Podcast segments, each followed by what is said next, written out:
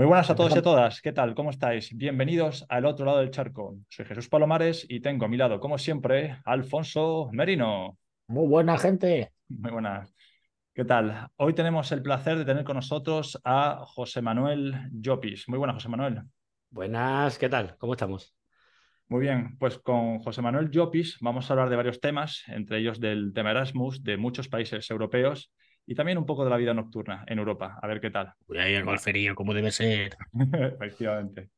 Así que, bueno, para poner un poco en perspectiva eh, este tema, sobre todo para que los oyentes sepan muy bien quién eres, Jopis, cuéntanos un poco sobre ti. Bueno, pues, a ver, yo, mm, mi carrera, por así, por así decirlo, si se puede llamar de alguna manera, o sea, yo empecé estudiando veterinaria en Córdoba y, luego, me, mm, una vez estudiando, me gustó más el tema de lo que es la producción y la ciencia de los alimentos y, estudié la segunda carrera en ciencia y tecnología alimentaria, también allí en Córdoba. Entonces tienes ya dos carreras y has empezado ya el, podcast, joder, vale, vale. Sí, sí. espera, que esto solo hace que subir, ¿eh? Esto es el principio. Ah, no, y entonces, en, en, esta segunda carrera ya aproveché para, para, bueno, pedirme el Erasmus, ¿vale? Que me fui a Polonia. Y ahí ya le cogí el gusanillo a vivir en el extranjero, ¿sabes? Me empezó a gustar mucho más viajar, conocer gente, eh, tener experiencias. Intenté siempre, pues eso, cada ciertos meses o cada año, pues ir mudándome a diferentes países. Y nada, he estado varios años eh, viajando por Europa Joder, el Unifoque europeo, me cago en la puta. Sí, sí, oh, sí. sigue, sigue, sin miedo. y, ahora ya acabamos, eh, ahora mismo he recalado en Francia, que por fin he conseguido un trabajo estable. Y nada, de momento estamos por aquí. Te voy a preguntar, Jopis, antes de irte de Erasmus a Polonia, ¿habías tenido alguna experiencia internacional antes? Había, em, en el instituto, me había ido a hacer un intercambio de idiomas a, la Bretaña francesa dos semanas. Mm. Y eh, no, fue en, fue en un pueblo pequeño cerca de Rennes. Ay, ay, cuenta, cuenta, cuenta. ¿Hayan conocido el hombre blanco allí o todavía no? Ah, la, cosa, es que eh, nos sorprendió mucho que nosotros, o sea, la clase de, de, Cádiz que íbamos allí, y nos dijeron, vais a un pueblo pequeño, se llamaba, se llama Joncé. Vamos, no he vuelto a ir. Pero bueno, era un pueblo pequeño, lo típico, que... Te gustó, ¿eh? Te dicen, es de tantos habitantes, es un pueblo... En, claro, nosotros, chavales de, ciudad, y nos explicaban un poco el choque cultural que podíamos tener y nosotros íbamos allí pues con la coñita de chicos de ciudad, vamos a un pueblo perdido en Francia también, no sé qué, no sé cuánto, y luego llegamos allí y resulta que el instituto de pueblo que tenían allí unas instalaciones, eh, ordenadores para todos los alumnos, todo súper limpio, todo súper bien cuidado, no sé qué. El ARA 51 de Francia, ¿no? ¿Y esto qué es? ¿Y los hombres? No, no, o sea, eso, y te das cuenta de ese pequeño choque cultural tú con 13 años, ¿sabes? Que, que, te piensas que eres el más listo con tus amigos, que lo sabéis todo, no sé qué. Y te, y te encuentras con, pues eso, en otro país, ¿sabes? Con otras cosas que te das cuenta que, que en algunas cosas te dan mil vueltas, ¿sabes? Y, aparte, sí, y, aparte de esa experiencia, también al terminar el, bachillerato y antes de la universidad, eh, ese verano lo mismo, dos semanas a un programa de la Junta de Andalucía, que eso lo, hizo, lo hizo mucha gente, que te mandan una o dos semanas a una escuela de verano a hablar inglés. Y, y eso, fui cerca de Chester, dos semanitas allí también a practicar, vamos, para aprender idiomas y tal, ¿sabes? Que en verdad vas con un grupo de colegas españoles y no, no aprendes una mierda, pero bueno, eh, tú vas allí... al menos tienes tus primeras experiencias con el alcohol, ¿no? Allí. No, no. no fue caso.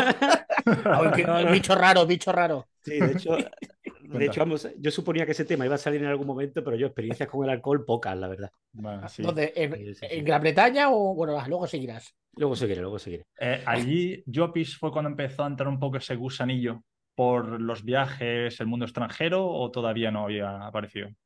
Pues eh, ahora que lo pienso retrospectiva, lo recuerdo como que, como que me lo pasé bien, como que nos gustó y tal, pero yo recuerdo que luego, todo, todos los años que estuve estudiando en Córdoba, tampoco me interesaba, o sea, no me interesaba mucho viajar, no tenía esa curiosidad, no tenía prácticamente idea de geografía, ¿sabes? No sé, era, era, tenía otros intereses.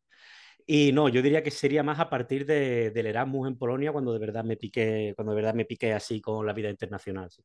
¿Qué te llevó a tomar la decisión de irte a Polonia y si la tomaste por tu propia cuenta o te convencieron otras personas para irte de Erasmus? Yo de alguna manera como que tenía interiorizado cuando estudiaba veterinaria que no me iba a ir, ¿sabes? Porque lo fui dejando así y tal y, y te van quedando asignaturas atrás y tú te vas centrando, eso te vas pensando en otras cosas, en terminar la carrera y tal. Y yo como que tenía, recuerdo que como que no era una idea, ¿no? De el irme de Erasmus, pero se te va mm, se te va formando la idea conforme tú vas compañeros tuyos de la carrera que se van, que vuelven y todo el mundo te habla perfecto de ellos. Entonces yo digo, coño, em, no sé, no voy a perder la oportunidad. Entonces al empezar, al empezar esta segunda carrera, yo ya tenía claro que me iba a ir, eh, que me iba a ir de Erasmus. Y el tema de elegir Polonia, bueno, es que mis estudios en ese momento solo tenían acuerdos con dos universidades, una en Parma, en Italia, y otra en Wrocław, en Polonia. Qué bien que hiciste, qué bien que hiciste. Porque Italia, para irte a Italia, te vas a Polo de al lado, que es lo mismo. Claro, y eso que a mí, Italia me encanta. Italia es probablemente el país en el que no he vivido que mejor conozco. O sea, a mí me encanta. Pero eh, veía eso, que, era muy parecido a. iba a ser mucho más parecido, y para buscar una experiencia que me fuera a abrir los ojos o en la que yo fuera a ver algo diferente, digo, y sobre todo también para estudiar en inglés y así poder, poder practicarlo por pues. fin pues Los polacos el inglés no se lleva muy bien, ¿eh? Un poquito mejor que los españoles, pero sí. y... en Somalia creo que también, que, eres pequeña, pero hostia, no me jodas. Sí, sí. Pero es cierto que los estudios eran. El programa ya te venía que iba a ser en inglés, en Italia sí iba a ser en italiano. Entonces, ya con eso. Vale. Y por lo mejor que hiciste, porque con el italiano poco te sirve. Entonces, llegas a Polonia, llegas ahí con, tus colegas y demás. Bueno, yo, llegué solo, yo no. Ah, eh. ¿Nadie más de, tu universidad fue para allá? Ah, sí, fue una compañera, fue una compañera de la carrera, pero que realmente eh, no habíamos hecho migas, ¿sabes? Cuando durante los estudios no habíamos hecho migas y nos hicimos ya amigos cuando, cuando estuvimos allí. Pero es cierto que, mm, que eso, nosotros cada uno nos organizamos por nuestra cuenta cómo hacerlo y tal. Y eso, y una vez llegado allí, pues ya del tirón, eso, tú haces patria, te enteras de que hay no sé qué grupo de españoles en tu misma residencia y ya del tirón hacéis grupillos, ya os apoyáis, ¿sabes? Le preguntas a los que llevan allí un par de semanas más que tú, ¿sabes?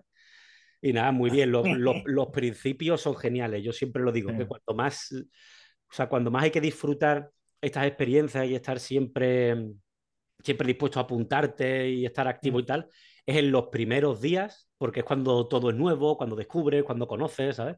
Y esa parte es muy divertida. Sí. No, en ese, aspecto estoy muy de acuerdo contigo, Yopi. Esa, esa gana de empezar una nueva aventura siempre es emocionante. O sea, si, se lo puedes ir repitiendo a lo largo de tu vida, y además en tantos países que has estado, pues, joder. Yopi, tengo una pregunta bastante importante que los oyentes yo creo que ya han sospechando. ¿Fuiste con novia o fuiste soltero? ah, fui, fui soltero, sí. Uh, vale, vale. No, no, bien está. Entonces te gustó Polonia, ¿no? Sí, me gustó. todos los países y todas las experiencias que he tenido me han gustado, sí. Sí, pero hombre, algo destacaría en Polonia, ¿no? Ser tu primero. Sí, cuéntanos, cuéntanos algo bueno de Polonia y algo malo. Lo bueno de Polonia es que es un país precioso. O sea, es uno de los países más grandes de, Europa, ¿sabes? Hay muchísimas cosas para ver y además que es un gran cambio el, salir de un país mediterráneo a irte a un país de Centro Europa, ¿sabes? Eh, es cierto que ya tras tantos años por Centro Europa, Europa del Este y tal, ya como que te sorprende menos lo que ves, estás más acostumbrado a ver un tipo de ciudad, a ver un tipo de arquitectura, una gastronomía, pero claro, el choque de lo primero, de mudarte allí y ver cómo es una ciudad diferente, cómo, cómo se mueve la gente, cómo... una, una, pregunta que te quiero hacer, yo hace cosa de tres años estuve en Volgogrado, lo que era Stalingrado. Pues he estado también en Dresden, he estado en Cracovia, he estado en, varios sitios, y siempre la arquitectura es la, la, arquitectura soviética. Tú que eres de Cádiz, ¿a ti te recuerda la arquitectura esa a España en los años 80? Sí, sí, sí, sí, es cierto que eh, lo que es el, eso se ve mucho, lo que es el modelo, bueno, eh, siguiendo los principios, eh, no sé si era Le Corbusier, el arquitecto que, habló de, de, racionalizar los espacios de vivienda y tal, pues según los principios estos, eso, mucho de construir torres de hormigón, Em, dividirla en los espacios aprovechándolo al máximo posible. Y es cierto que en España, que es algo que también vi mucho en Grecia, ¿sabes? Eh, que es el, el, momento que hubo un boom inmobiliario de acoger a mucha población que va a las ciudades, pues, pues eso ven lo que es mucho, mucha mucha arquitectura de esa. O sea, la estética no importa nada y todo es utilidad y... Y, una pregunta que también te quería hacer sobre Polonia. Eh, cuando salías de la estación de tren para ir a donde tuvieras que ir, para coger otro autobús, ¿lo tenías enfrente o tenías que andar 30 kilómetros para llegar al siguiente? es una pregunta que te hago, porque... Eso es cierto que depende de la ciudad que sea.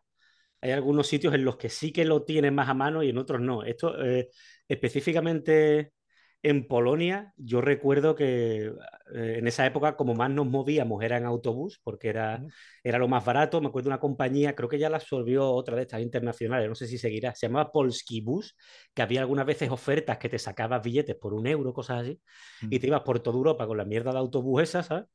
y, y, eso no, y, y, recuerdo lo de esperar a tener que irte a no sé qué parque a las afueras de la ciudad, tú tenías que ir allí en tranvía, había, había un parque, una carretera y un poste que indicaba la parada del autobús y ya está, y tú esperabas allí a ver si alguien venía a recogerte, ¿sabes? me, está, me, está, viniendo aquí la imagen de los niños del maíz, ¿has visto, no? La película que está en medio del espantapájaro de un... Se me, se me una imagen así, pero bueno, bueno. Sí, sí. Jopis, eh, ¿cuánto tiempo estás en Polonia antes de tu próximo destino? En Polonia nueve meses. Yo hice el Erasmus completo, porque ese es otro de los consejos que a mí me gusta siempre dar a los mm. Erasmus que me voy encontrando por ahí. Y es que si te pides un Erasmus, te lo pides del año entero, ¿vale? y, si no, y si no puedes, por tema de por tema de convalidaciones con asignaturas o por temas personales tuyos, si, si, si solo puedes pedírtelo un trimestre, un semestre, que sea el segundo. ¿Por qué? ¿Por algo especial? Sí, porque si tú te vas el primer, el primer semestre, vas a empezar agosto, septiembre con buen tiempo, el tiempo se te va a ir deteriorando para alargarte en enero, febrero, cuando, eh, sobre todo si es en países del este, vas a estar casi siempre en casa con la nieve. En mm. cambio, si vas el segundo cuatri, vas a llegar cuando hace frío y vas a ver cómo el tiempo mejora, cómo las ciudades en lo que es mm. centro y norte Europa en, no tienen nada que ver lo que es el verano con el invierno, la primavera, porque rebosan de vida, hay un montón de actividades, muchas cosas que hacer, todo eso te lo pierdes, ¿sabes? Y además, si vas el segundo cuatri, cuando tú te vayas, eh, se van a ir también todos tus amigos. Si te vas el primer cuatri, tú sabes que te vas, vas a volver ya para tener que seguir estudiando o para trabajar y sabes que tus mm. colegas siguen de Erasmus allí pasándoselo bien y tú no, ¿sabes? Claro, es buena, La morriña, morriña. Sí, sí. Y una pregunta yo, ah, eh, en Polonia, cuando, es verdad que cuando había un poco de sol era como los caracoles que toda la gente salía afuera a tomar el sol o no? Absoluto, absoluto. pero, eso era en, Polonia, en Hungría, en Austria, en Bélgica, en Irlanda. O sea, no, sabemos lo que tenemos hasta, hasta que lo perdemos, ¿sabes? Porque, eh, que sol por castigo tenemos, ¿eh? Exacto, mm. exacto. O sea, en, en Cádiz tenemos un, tiempazo todo el año que ya ni lo aprovechas, puedes decir, coño, qué bueno hace hoy. Bueno, da igual, me quedo, a lo mejor me apetece quedarme en mi casa hoy tranquilo, no sé qué. Pero allí no. O sea, allí el día que hace sol, de repente ves a las familias cargando el coche con la barbacoa, la piscina hinchable, las pelotas, los niños, vamos al parque. Eh, pues hay que aprovechar, ¿sabes? Porque no sabes, no sabes cuándo será el siguiente día, ¿sabes? Sí. Qué bueno, qué bueno. Joder, es como la, como, la serie de Sao, pero bueno, sí. Y, luego también me has preguntado que algo malo. Y, lamentablemente tengo que decir que respecto a Polonia, y es curioso que fue además la primera experiencia y es cuando más te choca, es el país donde peor me han tratado como extranjero, ¿vale? eso es algo, que. No hay inmigración, no hay inmigración es, algo que ya me había. En las grandes ciudades sí, ¿sabes? Porque hay empresas multinacionales que atraen, que atraen capital humano extranjero pero es cierto que, mm, o sea, donde he visto mayores cotas de, homofobia, racismo y violencia gratuita, tanto entre ellos como hacia el extranjero, ha sido en Polonia. Jopis, ya que has hablado de ese tema, ¿puedes contarnos una anécdota que te, que te pasó o que vistes ahí en, en Polonia? Eh, a ver, yo, que sé la historia. Por eh, eh, a ver, tú, tú, sabes varias, pero a ver, voy a contar la mítica, que es en la que estamos uno de los últimos días en la residencia de estudiantes y detrás había unas barbacoas puestas, ¿no? Entonces, claro, decidimos, era uno de los últimos días del Erasmus, decidimos allí hacer una barbacoa todos los colegas, ¿no? Así en plan, pues ya para empezar a despedirnos, hacía buen tiempo, pasar buen tiempo juntos, no sé. Y la cosa es que yo recuerdo que como tenía eh, comida por terminar en casa, yo en vez de estar haciendo la barbacoa, yo estaba en mi cuarto preparándome una pizza y digo, bueno, luego me la bajo al jardín para reunirme a esta gente. Y en lo que estoy bajando con mi pizza por el edificio, ¿sabes? Por la para salir al jardín a ir a la barbacoa, veo que entran corriendo el grupo de estos de españoles que habíamos quedado para la barbacoa y veo que el suelo, en el suelo del vestíbulo de la residencia hay gotas de sangre, ¿sabes? Y total, consigo parar a uno, le pregunto, le digo, oye, ¿qué ha pasado? Y dice, no, que se han metido aquí cinco cabezas rapadas y han empezado, y han empezado a pegarle a la gente por la cara. Ostras. yo me libré, yo me libré, o sea, porque Dios quiso, ¿sabes? con toda la suerte, o sea, yo llego a bajar cinco minutos antes y también cobro, pero sí, sí, según me contaron eso, de manera gratuita, pues eh, estaban pasando por allí, escucharon que había gente hablando español así en alto, no sé qué, y se metieron y sin mediar palabra empezaron a pegarle a la gente.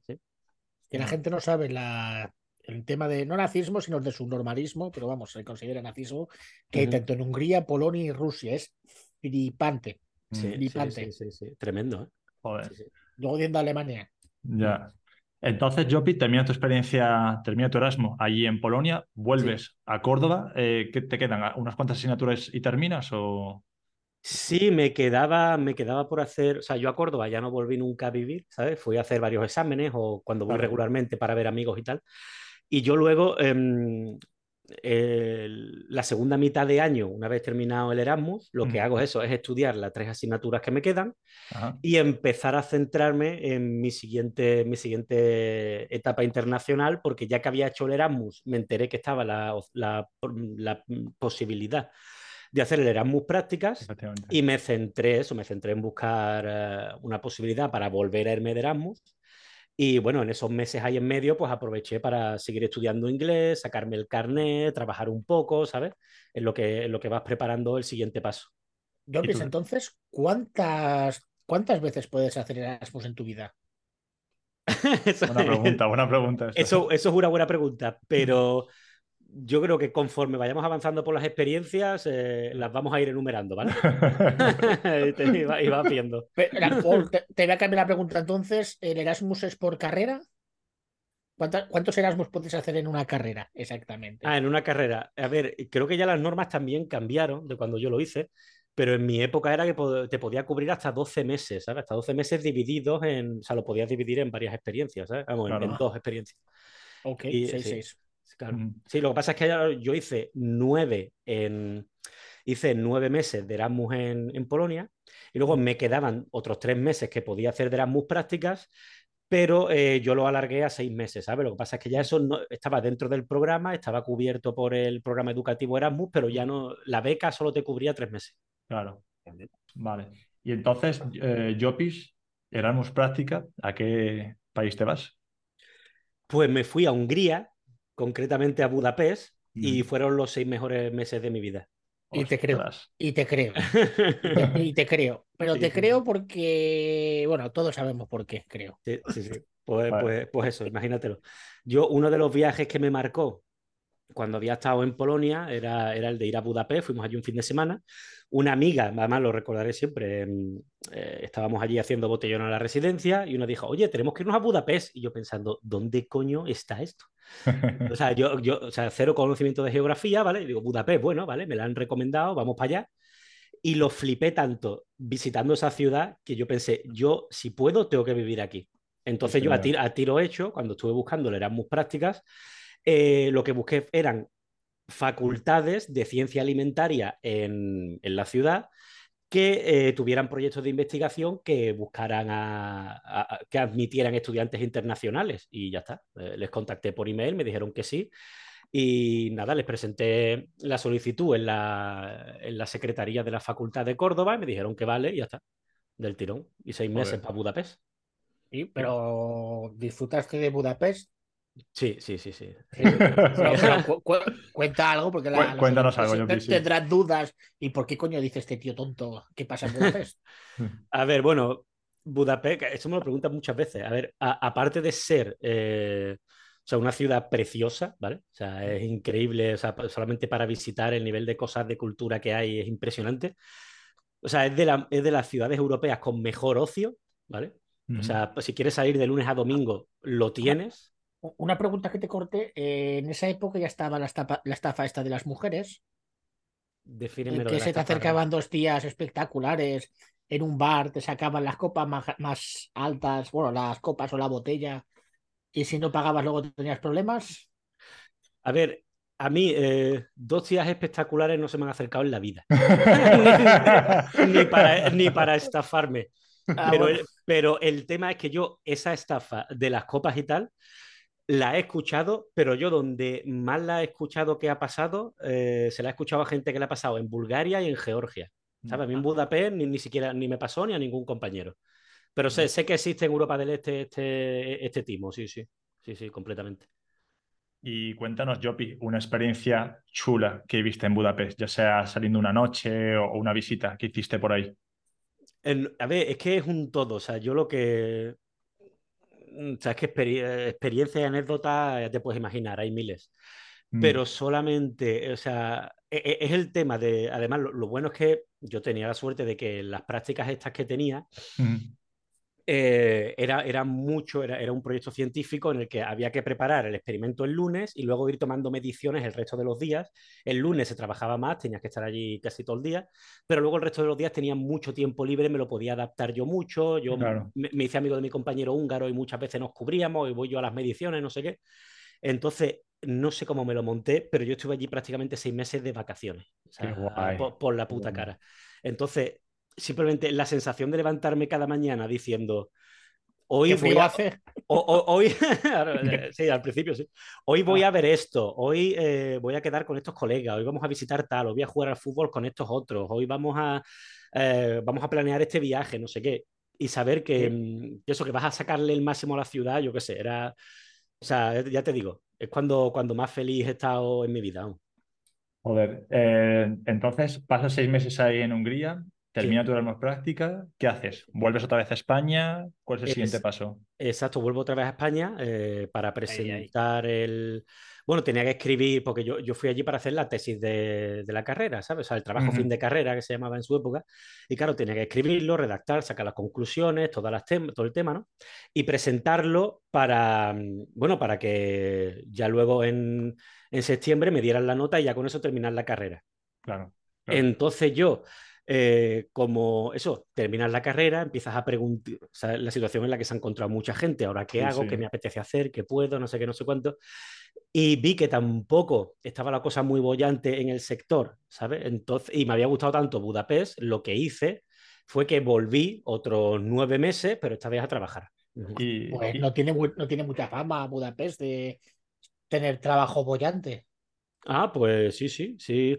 Es cierto que mm, ha ido subiendo en, calidad y en poder adquisitivo el país, ¿vale? es, un, es, un, país que mm, es mucho más barato, eh, en su época sobre todo, es mucho más barato que España, aunque se ve mucho la diferencia entre Budapest y el resto del país, ¿vale?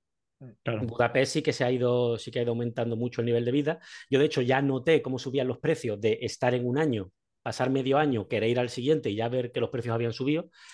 Pero, el, alcohol en esos sitios siempre, siempre normalmente es barato, ¿sabes? Allí se lo beben como agua, así que es un producto, es un producto vital para ellos. Y, el tema es que eh, yo llegué allí eh, con, una, con una formación científica, ¿vale? En veterinaria y ciencia alimentaria. Y, yo dije, bueno, voy a utilizar el que hablo inglés y español para, porque allí hay mucha empresa internacional que monta eh, una sede en Hungría porque le sale más barato pagar los salarios allí que pagarlos en... Hace lo mismo en Rumania. ¿eh? claro, claro, sí, sí. Externalizan servicios a todos esos países. Entonces yo llegué allí sin tener ninguna experiencia ni en marketing, ni en informática, eh, ni nada de eso. Y llegué y, me, y a, a las tres semanas, bueno, eh, en estas tres semanas yo llegué allí, eso creo que fue un 10 de enero, empecé a, echar currículum utilizando mucho eh, portales de empleo, utilizando los contactos de los amigos que hice allí, ¿sabes? Porque hay una gran comunidad española en Budapest y eso gran parte de lo que me dio, de lo que me daba, de lo que me daba vidilla allí Y, hice algunos amigos que los tengo muy bien considerados todavía hoy en día, ¿sabes? Son gente estupenda que conocí allí y me ayudaron mucho al principio. Y eso, en las tres primeras semanas conseguí, no sé si cuatro o cinco entrevistas de empleo y a las tres semanas tenía trabajo, ¿vale? Y al mes eh, tenía un trabajo mejor, que, mm, con un 20% más de salario. Y, bueno. ¿Qué tipo, de, ¿Qué tipo de sueldos hay ahí más o menos? Tampoco diga lo que ganabas, pero no, o sea, medio de un trabajador. El, o sea, no, te sabría decir, no te sabría decir eh, a, nivel estadístico. O sea, sé que, sé que el salario medio es peor que en España, sé que un mm. tercio de lo que ganas eh, es, lo que, es la mordida que te, da, que te dan con los impuestos y mm. que yo cobraba más que a lo mejor un médico, ¿sabes? O un profesor universitario húngaro. Porque, porque allí em, lo que es el mercado para, para empresas extranjeras eh, es como un mercado paralelo que eso mm, atrae a profesionales extranjeros dándole mejor salario que el local, pero peor salario que el que tendrían, por ejemplo, eh, yo, digo, yo, yo, trabajaba para British Telecom, o sea, una empresa británica, ¿y qué pasa? Le sale mucho más barato pagarme a mí o a un húngaro allí en Hungría que pagar lo que tienen que pagar en Londres, ¿sabes? Que, fui, que, fui, a dar una formación allí, por ejemplo, ¿sabes? entonces, entonces, claro, si eres extranjero y consigues uno de estos trabajos, tienes bastante, tienes bastante o sea, buen nivel allí. Eh, y, eso lo que provoca, al, menos yo recuerdo en, su época, está provocando a, nivel local que lo que es el, centro de Budapest se estaba encareciendo un montón y muchos colegas húngaros me contaban eso, que su familia y sus amigos se estaban yendo a, los extrarradios porque no podía, o sea, no, no qué época fue? ¿Qué época eso fue, eh, cuando yo fui a trabajar fue 2016. Pues eso está pasando ahora mismo en Barcelona y Madrid. Sí, sí, sí, sí, sí, en un montón de un montón de capitales europeas, sí, sí. Entonces, eh, esos nueve meses pasan. ¿Qué, te lleva a dejar Hungría? ¿Termina tu contrato? ¿Quieres seguir la aventura? No, no, Yo allí tenía. Eh, Jesús, paraliza y vuelve a hacer la pregunta que se te ha distorsionado el, ah, pues el micro. Entonces, estás ahí nueve meses, eh, termina tu tiempo. ¿Por qué? ¿Te vas de Hungría? ¿Quieres una nueva aventura? Yo allí tenía trabajo fijo, pero el tema es que unos meses, unos meses antes del verano allí yo había echado una solicitud para hacer un máster, eh, un máster Erasmus, eh, Erasmus Mundus, ¿vale? Porque el tema es que, eh, claro, yo ahí no estaba trabajando de lo mío y digo, bueno, voy a ver si consigo aumentar la empleabilidad haciendo, especializándome en un máster sobre la ciencia alimentaria y tal. Y nada, solicité un par de másteres allí eh, uno, uno me lo rechazaron y el otro, cuando, me di cuenta de eso, en el verano me, me mandaron un email confirmándome de que estaba admitido en el máster y que además me habían concedido la beca, la beca y que yo iba a ir a gastos pagados a estudiarlo, ¿sabes? Entonces, digo, entonces, entonces digo, bueno, pues ya está, pues, pues en septiembre me voy. Estás contando esto, tío, yo tengo en la mente como si fuera la canción de Alaska de mil campanas suenan en mi corazón. De la emoción de que te tiene que dar eso, tío. Sí, sí, no, yo me acuerdo, claro, yo estaba leyendo el email una vez tras otra diciendo, no puede ser. Además, lo, vi en el trabajo, estaba leyendo el mail, para arriba y para abajo, digo, ¿dónde está la trampa? ¿Dónde está la trampa? Mirando las condiciones y tal, digo, pero esto qué carajo es, ¿sabes? Pues con eso me acababa de ganar otros dos años eh, viajando, estudiando, eh, pagado, ¿sabes? El Erasmus Mundo, ¿qué, mm. ¿qué, se diferencia de un Erasmus normal? Pues el, el, Erasmus Mundus eh, son proyectos de, de máster o de prácticas em, que es todavía más internacional. O sea, es un marco en el que tú te puedes ir también fuera de Europa y en, el, que, y en el que atraen a estudiantes de otras partes del mundo. Y yo por eso en el programa del máster, eh, yo era de los pocos, era el único español y de los, creo que europeos habíamos, bueno, de la Unión Europea, no sé si habíamos, estaba yo, un colega portugués. Y, los restos que había de Europa eh, no, eran países de la Unión Europea, porque teníamos croatas, serbios, ¿sabes? Mm. Eh, una de Albania. ¿Y dónde te fuiste? Pues empecé en, Bélgica, en Gante. lo, bueno de este programa es que tiene varias universidades asociadas y te tienes que ir a varios países, ¿sabes? Que es una de las cosas que más me llamaban. Las habitaciones y dónde podías dormir, ¿te lo tenías que preparar tú o ya te lo daban hecho? Normalmente uno te lo buscabas tú, pero yo aquí en Bélgica, como vi que, que estaba la cosa complicada, yo cogí la opción que me dio la universidad que me dijeron, oye, mira, tenemos unos pisos aquí asociados al lado del campus, si quieres vienes, no sé qué. sé que... Son los más peligrosos. Sí, sí, sí, sí. No, no. No, pero no, era como en un campus tipo americano que estás allí con todos los estudiantes, no. O sea, era una casa de una familia, bueno, de una pareja joven, que ellos vivían en el piso de abajo y los dos de arriba los tenían para estudiantes. Ah, vale. Nada, entonces e, eso fue fácil de encontrar el piso porque me ayudó la propia universidad, sí. ¿Cuánto tiempo te quedaste en Bélgica antes de irte a la siguiente universidad? Sí, en Bélgica fueron eh, el primer. El, el primer módulo teórico del máster fueron tres meses. O sea, fueron, es el primer, el primer trimestre de, de la universidad. Fueron, fue allí, eh, en Bélgica, y luego, eh, como universidad asociada, el siguiente proyecto, eh, y eso tú lo sabes bien porque tú me visitaste allí, fue, fue en Oporto, en, Portugal. Sí, señor. Sí, sí, sí. Oye, entonces estuviste primero en Gantes, luego te vas a Oporto. ¿También tres meses estuviste ahí en, Oporto? En, Oporto, cuatro meses y diez días. mía. Antes de seguir en las siguientes universidades, cuéntanos qué pensaste de Bélgica y luego qué pensaste también de, Portugal. Bueno, Bélgica. Eh, yo tuve la suerte de estar en Gante, o sea, una ciudad maravillosa, es una ciudad museo, es preciosa de visitar y encima es súper auténtica. No es como, por ejemplo, Brujas, que es una ciudad mm, que sé que ya. exacto, muy turística, no, no, le vas a sacar el gusto de verdad a lo que es Bélgica allí. Pero Gante es súper auténtica, todavía hay muchos belgas allí, ¿sabes? Haciendo su vida, interaccionas más con ellos, ¿sabes? Y, y, es genial, o sea, la verdad es que súper bien, eso, te das cuenta, bueno, pues. O sea, mm, ves que, o sea, que, que, es un país que funciona bien, ¿sabes? Que, mm, que todo está limpio, ¿sabes? Que, que tienen una gastronomía de mierda, que, hace frío, bueno, pues lo que uno espera de Europa del Norte. Algo bueno tendrá, no jodas. algo, bueno habrá en Bélgica, aunque sean las chips o algo, no jodas. Sí, sí, no, patatas fritas y gofres eran, eran, eran, base de la dieta, sí, sí. Y luego, eh, lo que es Portugal, bueno, pues Portugal, una mejora, o sea, una, o sea yo si, me lo había gozado a muerte eh, en Budapest, yo fue llegar a Porto y decir, hostia, vaya ciudad más divertida también, tío.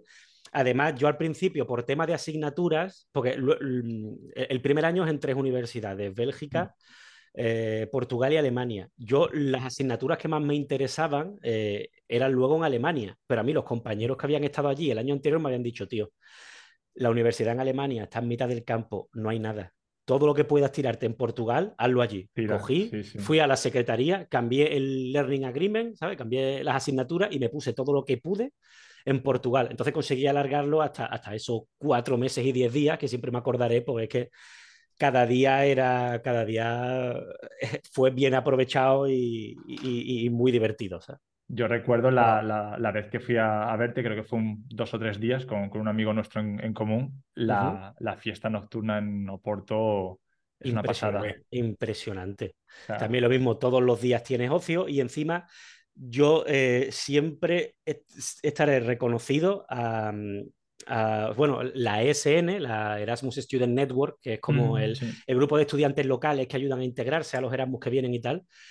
Yo he comparado en un montón de países las la ESN y la mejor que yo he visto es la de Oporto. ¿eh? O sea, y gran parte de que la experiencia fuera tan buena es porque estaban todo el día organizando cosas, ayudándote, montando viajes guapos. O sea, impresionante, impresionante.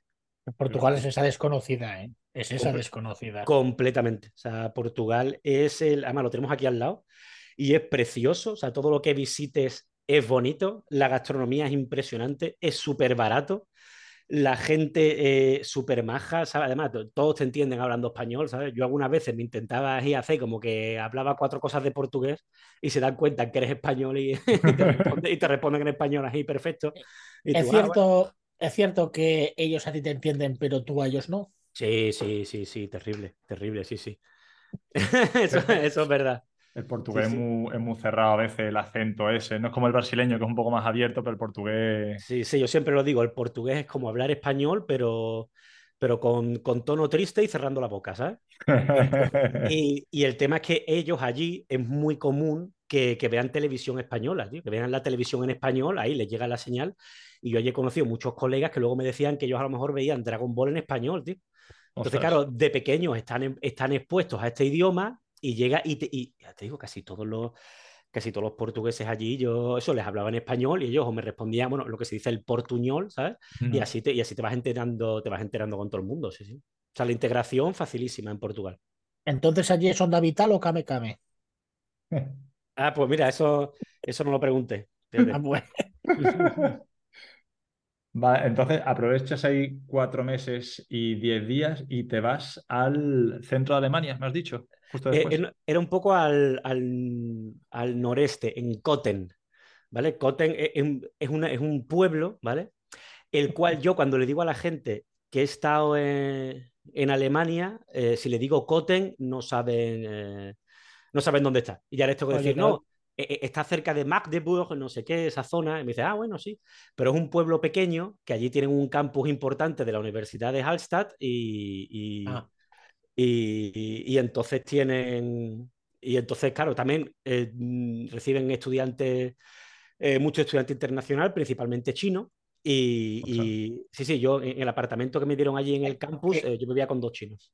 Creo que fue ahí, quitando de coña, donde fue el primer eh, contagiado de coronavirus de Europa, creo. ¿Ah, sí? Ah, bueno, ni idea. Pues, creo. Pues yo, lo, yo lo, que, lo único que recuerdo así de Cotten es que Sebastian Bach, el compositor, pasó, pasó allí dos años y por eso tienen un busto suyo, es de las pocas cosas que hay que ver. Y que el, el alemán que inventó la homeopatía nació allí, que tiene también una plaquita ahí en su casa. Pues. Grandes, aportes, grandes aportes a la humanidad. sobre todo al azúcar. Sí, sí. Qué cabrón. Y, eso, y es cierto, ahora, que caigo, que esa fue mi segunda experiencia alemana, porque yo el, el verano que pasó entre Polonia y, Budapest, ¿verdad? Es cierto que ese, que ese verano, gracias a un acuerdo entre la Universidad de Córdoba y la Universidad de Hannover, me fui también ese verano a hacer unas prácticas al Hospital Veterinario de Hannover. Sí, sí. Ostras. Eso sí es bonito. Hanover sí es bonito. Sí, sí, muy chulo. Hanover, cuidado con ellos, ¿eh? Sí, sí. Y lo que tú dices, eso, en verano lo pillamos con que montaban el Festival del Lago, no sé qué, eh, un montón de cosas para hacer. Y encima el hospital veterinario que tienen allí es de los más pepinos de Europa. Y cuando te vas allí y ves cómo se trabaja en otras partes y tal, lo, lo flipé. Mm. O sea, cosas guapísimas, sí, sí.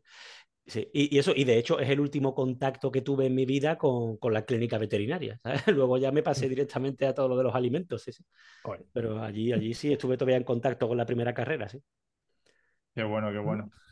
¿Tú tenías alguna pregunta, Alfonso? no, no, por ahora no. Vale. Entonces, Bélgica, Portugal, Alemania, eh, ¿cómo sigue el, el Erasmus Mundus? Pues el segundo año es un, año de práctica, ¿vale? Tienes que hacer un primer semestre de lo que llamaban capacitación profesional, ¿no? Que hagas unas prácticas, tú puedes, em, eh, puedes buscar una empresa, ¿vale? Eh, que, bueno, que, acepte que tú estés allí como trabajando de prácticas unos meses, ¿vale? Y los otros seis meses del año es lo que es la tesis del, la tesis del máster, ¿vale? También estás haciendo prácticas, pero en este momento sí vas a tener que que de verdad presentar un, proyecto final más elaborado y tal. Entonces daban como diferentes opciones, ¿no? Tú, eh, lo que hacía, lo que hicieron muchos compañeros, sobre todo los extranjeros, ¿sabes? Con visos a quedarse en Europa. Buscaban empresas, ¿vale? Entonces yo digo, voy a estar eh, a lo mejor cinco o seis meses haciendo práctica en esta empresa, ¿vale? Y así em, ya me conocen. Luego, si les gusto, a lo mejor puedo hacer también la tesis del máster aquí. Entonces me quedo todo el año en esta empresa ya me conocen, eh, estoy un año trabajando con ellos, como medio me han formado, eso va a aumentar mi empleabilidad y eso hay muchos compañeros que lo hicieron, que se quedaron luego o en esa empresa o en el mismo, en el mismo país donde habían, donde, habían hecho, donde habían hecho las prácticas y la tesis, ¿vale? Todo el año ahí. O luego estaba la opción de lo que, lo que decidió Jopis, que es decir, a ver, ¿dónde me lo voy a pasar mejor? Si me voy a una empresa que me van a poner a trabajar o si busco una universidad ¿sabes? Que seguramente esté más contacto con estudiantes, pueda hacer proyectos solo por la mañana y tal. Entonces miré la lista de universidades asociadas y vi que, y vi que mm, para, el primer, para el primer semestre una, una universidad que ofrecía, eh, que ofrecía un proyecto, además que era interesante, era sobre nanopartículas, ¿sabes? Era la universidad, la, la, UCD, University College de Dublín.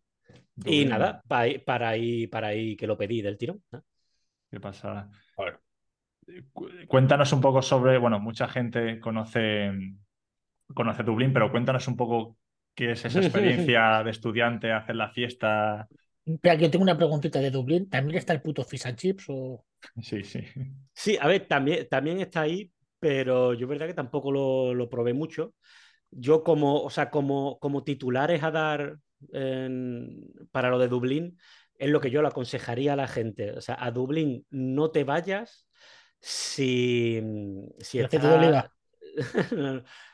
a, Dublín no te vayas si, si, si, para, si, el, si el tema económico es un problema para ti o, si, o si vas como estudiante y dependes de una beca de mierda, ¿sabes?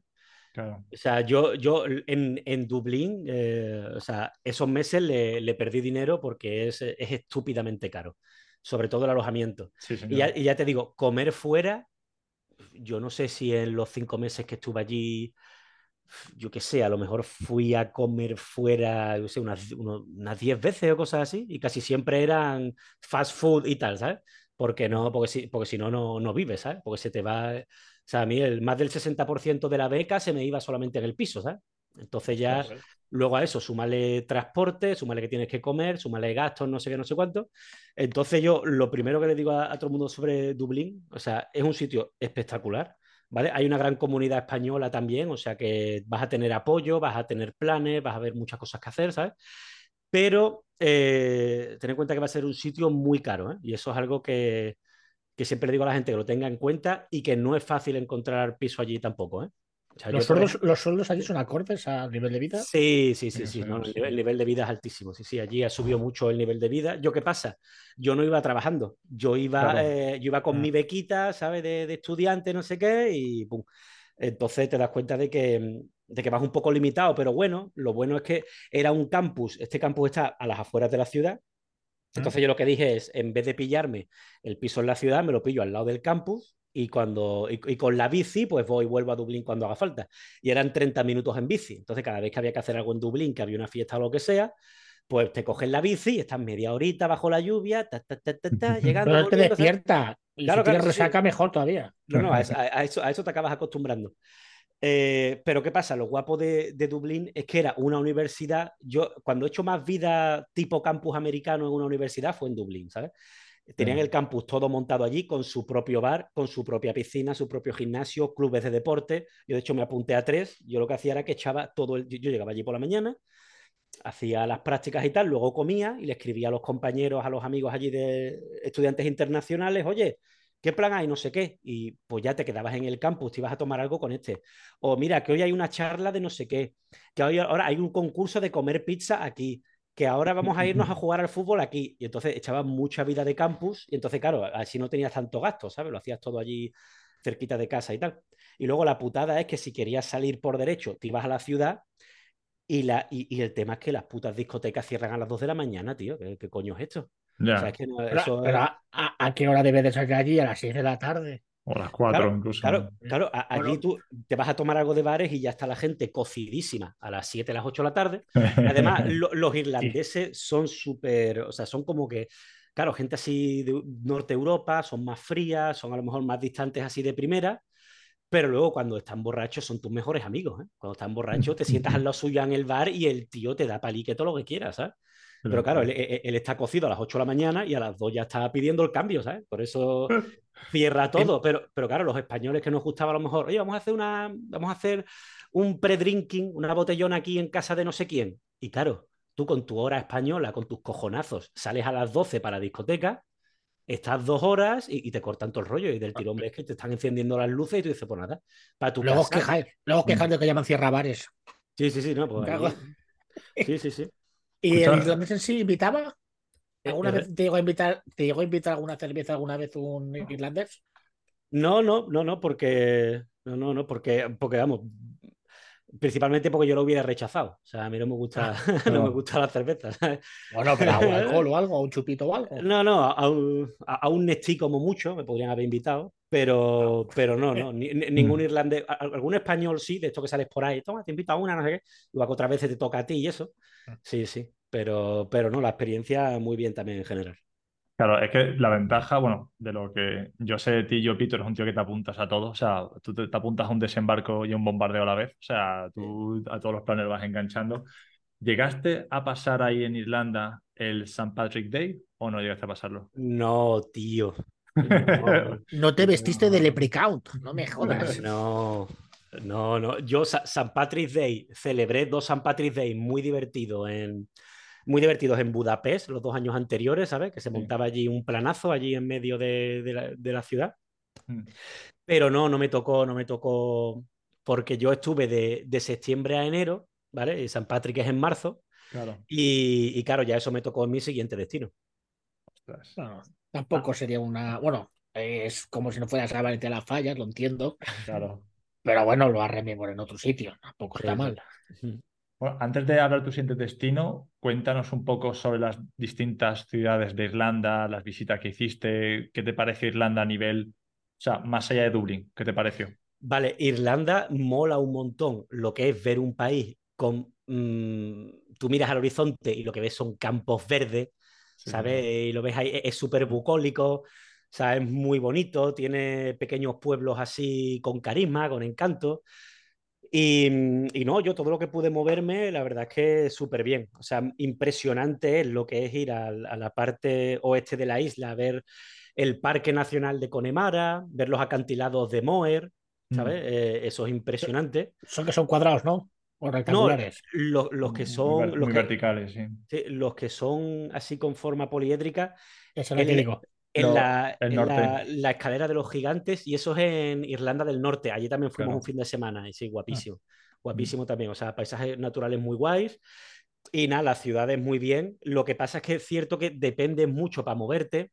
Mm. Como es un país que para explorarlo así guay, lo suyo es tener coche, tío. Claro. yo iba ahí cuadrándome como podía con un autobús aquí, un tren allá, y vas, haciendo combinaciones para visitar un pueblo aquí y tal.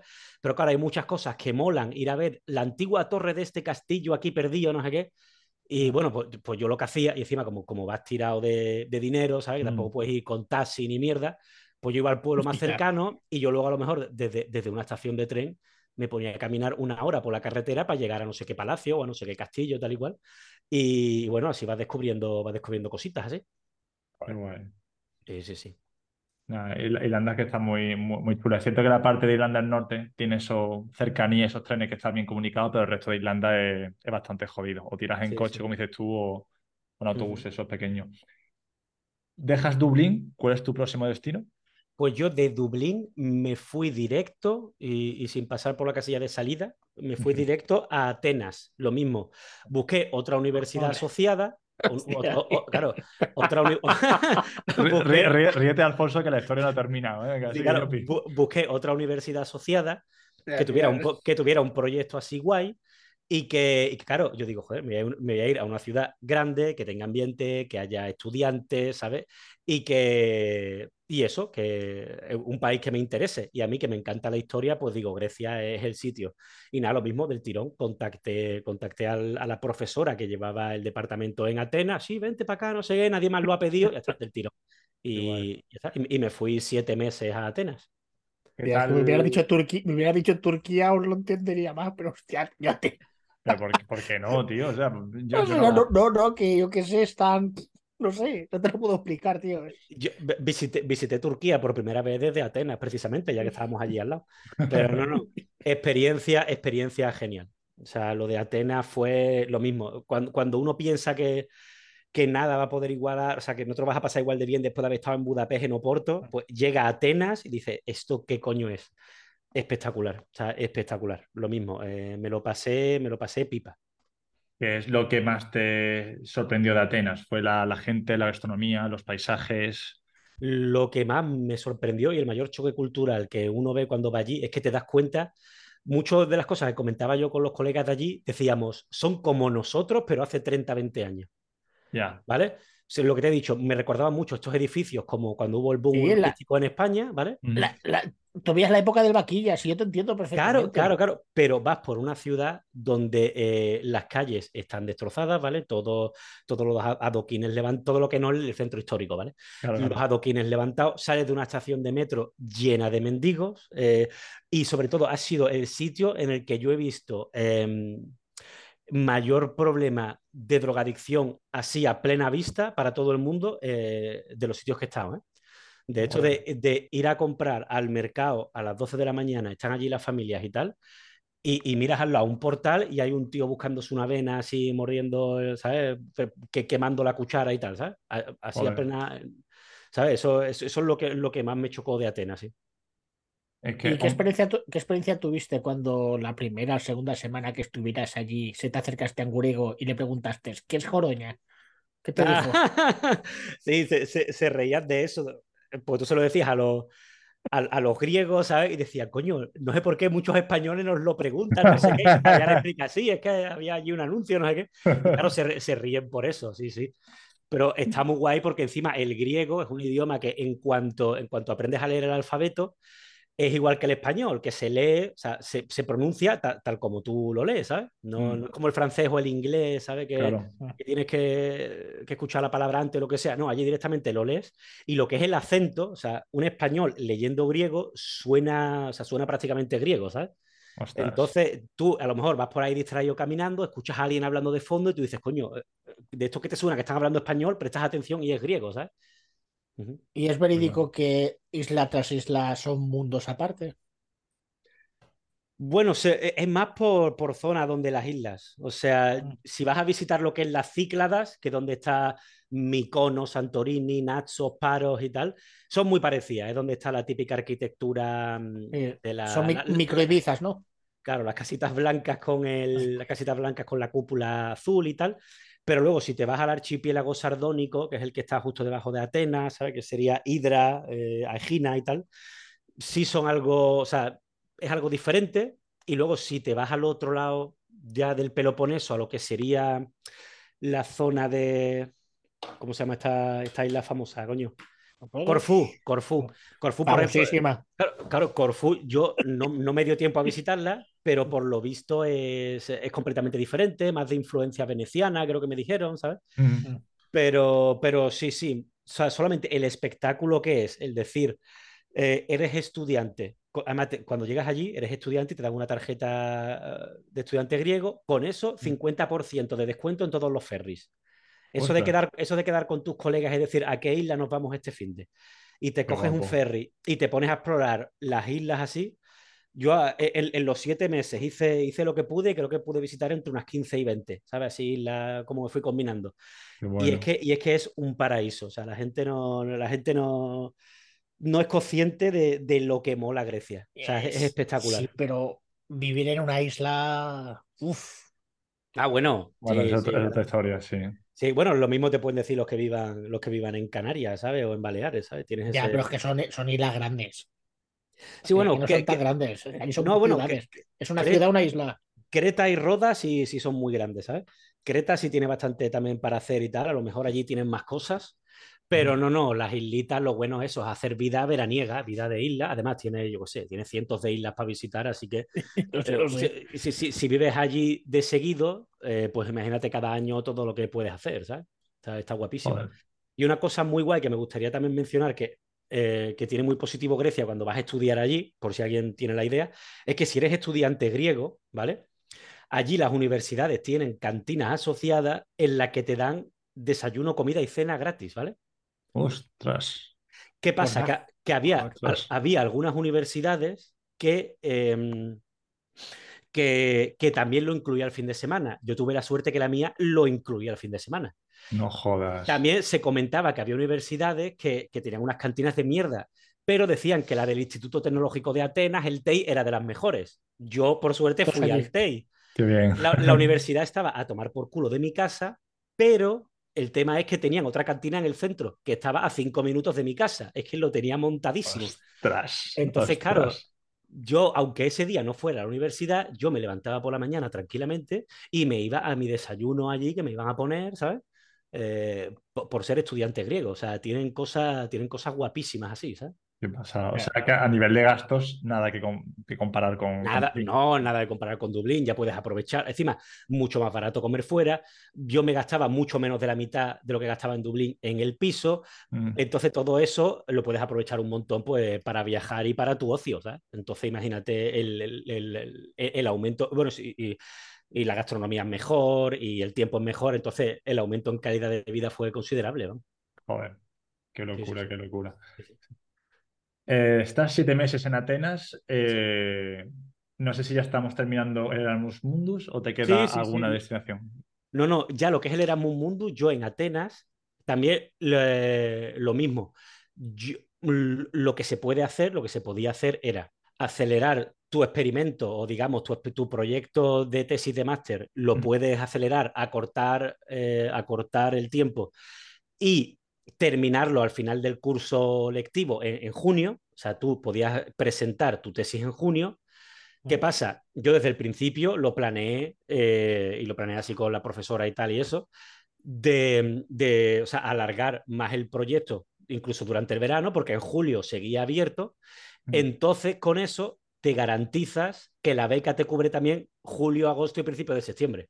Entonces yo, podría, yo, verano hecho, no yo podría haber terminado el máster en junio, pero digo, tío, o sea, un verano en Atenas aquí, ¿qué pasa? Entonces yo no sé, y, yo presenté la tesis en septiembre en vez de en junio y casi tres meses así más que me saqué allí viviendo. el problema que tiene que tener Grecia es el calor, tiene que dar un asco, o sea, exagerado. Hace, hace más calor que en la comunión de Charmander. O sea, eso es, brutal. Pero ¿qué pasa? Yo también, a partir de mayo, me busqué un trabajo de guía turístico, de hacer free tours en español, ¿vale? es un negociazo, ¿eh? Claro, claro. Entonces, ¿qué pasa? Me pasé uno de los mejores veranos de mi vida. Eh, por la mañana iba a, a ver, trabajé, o sea, eh, también es eh, la experiencia esta en la que más trabajé, porque toda la mañana me la tiraba en el laboratorio, comes mm. y sales corriendo para dar los tours, ¿sabes? Entonces estaba todo el día haciendo, pero ¿qué pasa? Pero que es un, es un trabajo guapísimo. Además, yo al principio les dije a los de, a los de la agencia de tours que como estaba preparando la tesis y tal, los fines de semana los destinaba a, trabajar en, a, trabajar en mi proyecto y tal, y que yo solo podía hacer tours de lunes a jueves. Entonces, claro, todos los fines de semana luego me los tenía libres para viajar y eso. Pero luego ya en verano, cuando terminé la parte experimental y solamente estaba escribiendo, ya sí hacía tour prácticamente todos los días. ¿sabes? Les pedía los días que yo quería viajar, pero yo estaba haciendo tour prácticamente todos los días. Se gana dinero con eso, ¿eh? parece que no, pero... Está bien, está bien, está bien. Lo, mm. malo es que cuando trabajas para el turismo hispanohablante te van a pagar menos que si trabajas para el turismo en inglés. ¿sabes? Mis compañeros que tenían clientes alemanes, holandeses y americanos, eso sí que se forraban. ¿Sabes? Yo lo hacía en español y cuando se te metía el grupo de 15 Erasmus que estaban allí pasando el fin de semana, estabas tus, tus tres horas dándoles el tour y al final te soltaba un puñado de moneda y tú dices, vaya, qué, bien me ha salido, ¿sabes? Eh, pero a ver, ya está. Eh, hay otro día que te compensa, ¿sabes? Sí, ese es un dilema a la hora de, hacer free tour. Yo he hecho bastante free tour en Europa y es cuánto dinero le das al guía, porque depende tú, el tiempo, la calidad y demás. Y, me creo el hecho de que, claro, unos estudiantes Erasmus que te van a dar. O sea, claro, claro, sí, sí. Sí, no, Dos latas de cerveza, dice, toma. Claro, claro, vete esta noche a casa y, te invitamos a, birra. O sea, es que no. No, no, y, y, lo, y, lo, guapo era eso, que durante el tour entras en una dinámica con la gente, siempre hay muy buen rollo, estás allí pasándotelo bien, y yo luego siempre al final de los tours le decía a la gente, esto sobre todo en verano, que ya mis amigos estudiantes habían ido y yo quería seguir teniendo plan para por las noches, yo al final del tour coge, pasas tu teléfono, oye, si alguien tiene alguna duda, no sé qué, y yo el verano muchas veces pues luego salía a tomarte algo, o vas de fiesta o a visitar lo que sea con gente con la que has estado en el tour por la mañana, ¿sabes? Y de puta madre, tío. Sí, sí, sí, muy guay, muy guay. Qué guapo, tío. Mm. No todo el mundo vale para hacer eso, ¿eh? Mm. Sí, no, a mí, a mí la verdad es que, o sea, se me daba bien y es el mejor trabajo que he tenido y que probablemente tendré, ¿sabes? Oye, y es que además tú, yo siendo un tío extrovertido con ganas de conocer eh, idiomas y, todo lo que es viajes y demás, a, ti te tuvo que realmente apasionar ese curro. y lo que dices tú, además en verano, o sea, lo hacías las tardes y, Sí, sí. Y encima eso, que a mí me gusta la historia y tal, y todo lo que es poder, claro, tú profundizar y estudiar en el tema que te gusta y transmitirlo y no sé qué. No, no, o sea, impresionante, o sea, impresionante ese verano. Qué guay. Termina tú eras, eh, tú Erasmus Mundos, termina el, verano. Eh, ¿Qué haces? ¿Vuelves a España? ¿Dónde te vas? Pues no me, no me dio tiempo porque resulta que en esto que yo estaba ese verano pensando a ver qué hago luego, ¿no? Claro, voy a, presentar la tesis en septiembre, ya está empezando lo mismo, siempre momentos en los que estoy terminando una experiencia, siempre estoy buscando, ya uno está mirando eh, de qué va a empezar a trabajar ya por fin, ¿sabes? Que mi madre se quede tranquila de que su hijo ya, tiene, trabajo, contrato, no sé qué, ¿sabes? Eh, y claro, de esto que estás buscando y lo mismo, te das cuenta de que no, yo qué sé, o sea, no, tú vas echando, además yo, estaba muy centrado más que nada en buscar temas en, investigación, en I más D, en el tema de alimentación, porque yo ya había hecho, yo ya llevaba tres prácticas en tres universidades de tres capitales europeas en investigaciones, no sé qué, y es mm. lo que me gustaba, pero ves que no sale nada, ves que no sale nada, y a esto que un amigo, para, por eso digo, lo importante es que es tener contacto y lo que enriquece este tipo de experiencia, el tener contactos, tío, un compañero del Erasmus de Atenas me pasó un enlace de unas prácticas que estaba ofreciendo el, el, Instituto Tecnológico Europeo, algo así se llama, mm. la, división de, la división de alimentación. Eh, habían sacado unas nuevas prácticas para profesionales del campo de la alimentación que tuvieran una primera experiencia en la industria, ¿sabes? Ah. Entonces, yo solicité esta beca, me la dieron, y justo después de Atenas, después de presentar mi tesis, eh, bueno, tuve que ir una semana a Bélgica, eh, unos días a Bélgica, a Gante, para presentar la tesis, ¿vale? Claro. Luego volví a Atenas, que me quedaba ahí una todos semana. Estos, todos estos viajes, ¿quién los paga? Los del Erasmus Mundus me los incluía el programa Erasmus Mundus. Yo iba con beca completa, me los incluía el Erasmus Mundus. Y, y, los de, y luego, al terminar, eso lo que digo, solicité estas becas y me dieron unas prácticas de tres meses en una empresa en Viena y para allí que me fui directo después de Atenas. Entonces yo lo que es 2018 lo empecé en Irlanda, la mitad la hice en Atenas y lo terminé, lo terminé en Austria, ¿sabes? Sin pasar por España, ¿sabes? Qué locura. Joder. Llegas a, bueno, háblanos un poco de, Viena. Yo he estado allí varias veces eh, visitando, pero ¿qué es vivir en, en Viena, aunque son unos meses? Es una maravilla. Yo. es que, no opino como tú, ¿eh? No, no, no, sí, sí. Es la opinión que mucha gente me daba. Yo llegué y me lo pasé pipa otra vez, tío. sobre todo porque yo, después de la experiencia que había pasado en Budapest, hay, claro, hay mucha conexión histórica entre Viena, entre eso, Viena, Budapest, el tema del Imperio Austrohúngaro, una es la capital de esta parte, otra de la otra, no sé qué, y todo el mundo te comparaba eso siempre, ¿no? De que Atenas, mm. perdón, eh, eh, Budapest es como la parte más sucia, más barata, eh, Viena es más imperial, es mucho más caro, es más difícil salir y tal. Yo ¿qué quieres que te diga? Lo mismo, mm, llegué allí. Yo ahí ya no era universitario, yo llevaba unas prácticas, pero no era a través de una universidad, pero yo cogí, me enteré del primer evento Erasmus que había y allí que fui para enterarme, para hacer contactos. Oye, ¿qué pasa? ¿Dónde vais a empezar a salir tal y cual? Hice un grupo de amigos espectacular, ¿vale?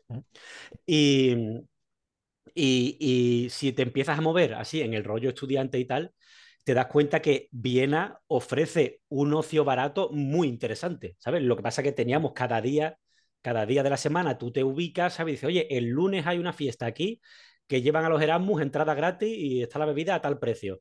El martes vamos al Loco Bar, que nunca se me olvidará porque se petaba de gente y allí se iba incrementando el precio de la bebida conforme pasaban las horas. ¿sabes? Entonces, si, si, tú, si tú llegabas al principio para tomarte la primera a las 8 de la tarde, creo que era a las 7 o a las 8, era el, era el, el rango más barato de bebida no sé si te ponían cubatas a dos euros y medio en Viena, ¿me entiendes?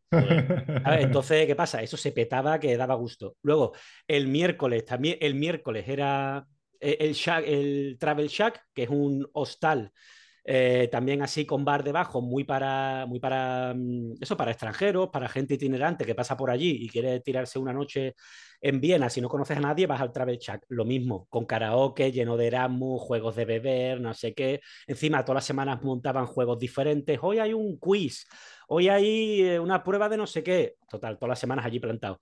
Luego, el jueves en el Volksgarten, que es una, es una discoteca así como pijita, pues ese día habrían gratis. Que vamos allí los estudiantes.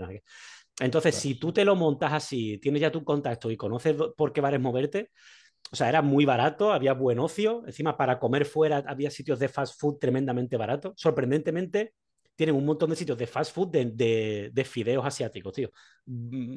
Mm, eh, donde vas a comprar las cajitas estas de cartón con noodles, ¿sabes? Pues yo no he mm. comido más en mi vida que en Viena, ¿sabes? Porque estás allí al lado de la discoteca, pum, a las 5 de la mañana, coge y te lo comes, ¿sabes?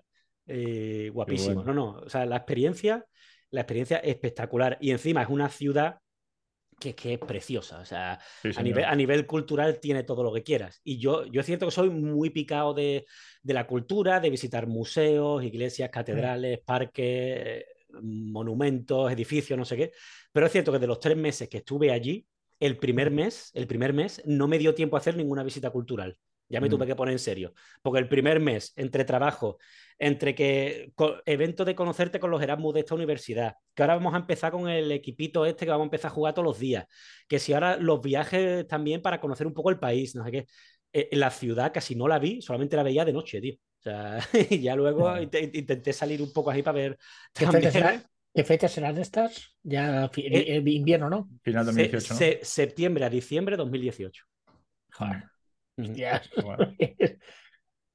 eso cuando llega el invierno y los mercados de Navidad en Viena, eso es otro nivel. O sea, eso es otro rollo. O sea, eso es una maravilla. En las plazas principales, típicos pueblecitos de estos de estilo Norte Europa, de madera, con los tejaditos, la nieve, el goulash, el, vino caliente, el chocolate, no sé qué. pasada. Una Peligroso es eso, tío, el vino caliente. Ya ves, ya ves. una goza. Eso? Yo, era, yo era del team chocolate. Yo era, yo ah, de comerme mi, mi, chocolate calentico. Pero sí, sí. espectacular, espectacular. Recomendado 100% a todo el mundo. Claro, viene lo que pasa es que es eso.